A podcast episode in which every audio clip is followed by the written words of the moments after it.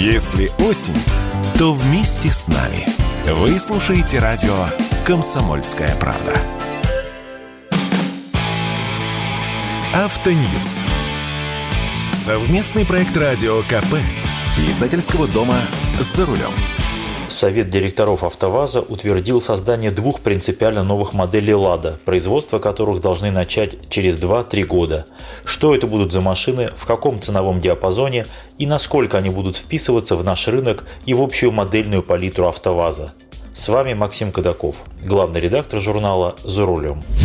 Совет директоров прошел не в Тольятти, как это можно было бы предположить, и даже не на Ижевском автозаводе, а в Москве, в Минпромторге – поскольку председателем Совета директоров «АвтоВАЗа» уже несколько месяцев является заместитель председателя правительства Российской Федерации Денис Мантуров, по-прежнему исполняющий обязанности министра промышленности и торговли.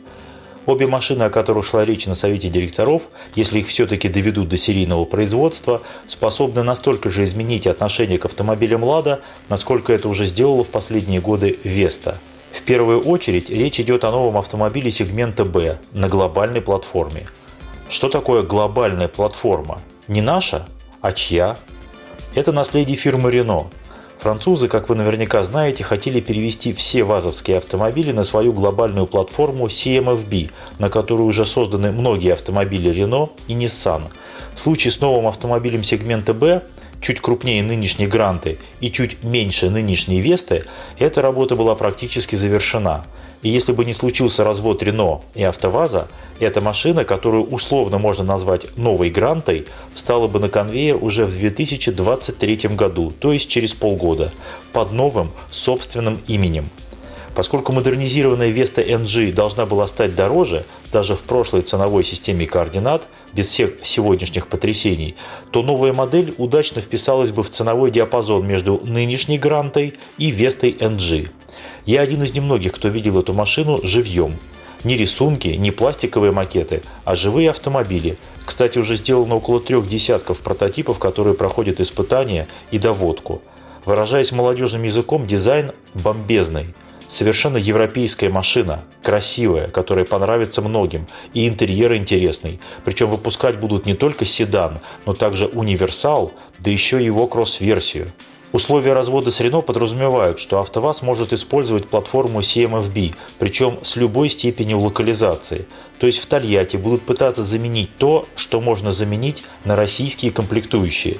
Это позволит не только упростить, но и частично удешевить производство, а значит уйти от дополнительных платежей в сторону Renault. Поскольку это сложный процесс, он займет года полтора, а то и два – а поскольку эта машина станет дороже нынешней Гранты, то Гранту тоже сохранят на конвейере, чтобы у небогатых покупателей была возможность приобрести новый автомобиль. Чуть более отдаленная перспектива – кроссовер на базе Vesta NG. Если говорить совсем грубо, то представьте себе вытянутую вверх Весту, примерно того же ценового исполнения. То есть это не будет какая-то принципиально другая машина. Это не Toyota RAV4 и не Nissan Qashqai, хотя по габаритам кроссовер будет именно таким – это будет относительно простая машина с использованием платформы и силовых агрегатов Весты, но в более модном кроссоверном варианте, то есть более высокой посадкой, лучшей обзорностью, более вместительным багажником. Проходимость? Машина останется переднеприводной, но ведь кросс-версия Весты и так неплоха на легком бездорожье, благодаря высокому клиренсу.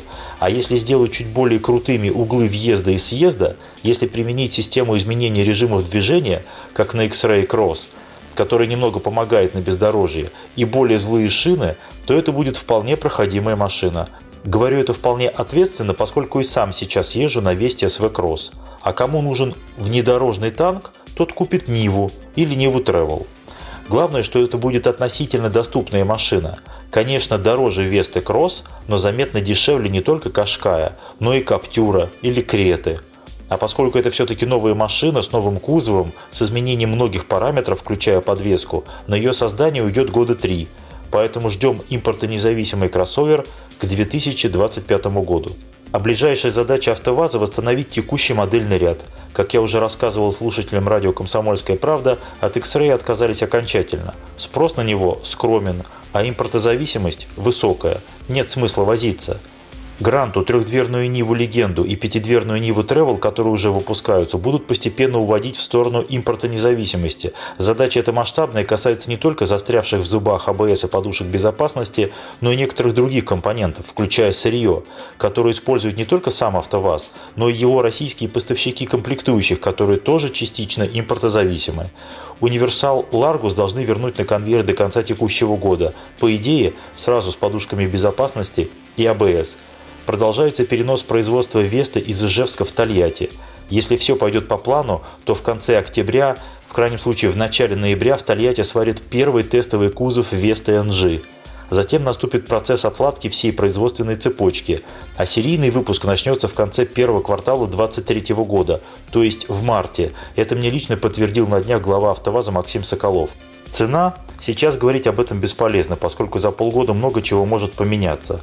Но очевидно, что при массовом производстве до 150 тысяч машин в год, а может и больше, и при насыщении дилерской сети цены должны пойти вниз относительно тех спекулятивных цен, которые сейчас выставили дилеры на те редкие Vesta NG, что еще есть в продаже, а их продают за 2-2,5 миллиона рублей. С вами был Максим Кадаков, главный редактор журнала «За рулем». Слушайте радио «Комсомольская правда». Здесь всегда самая точная информация. Автоньюз.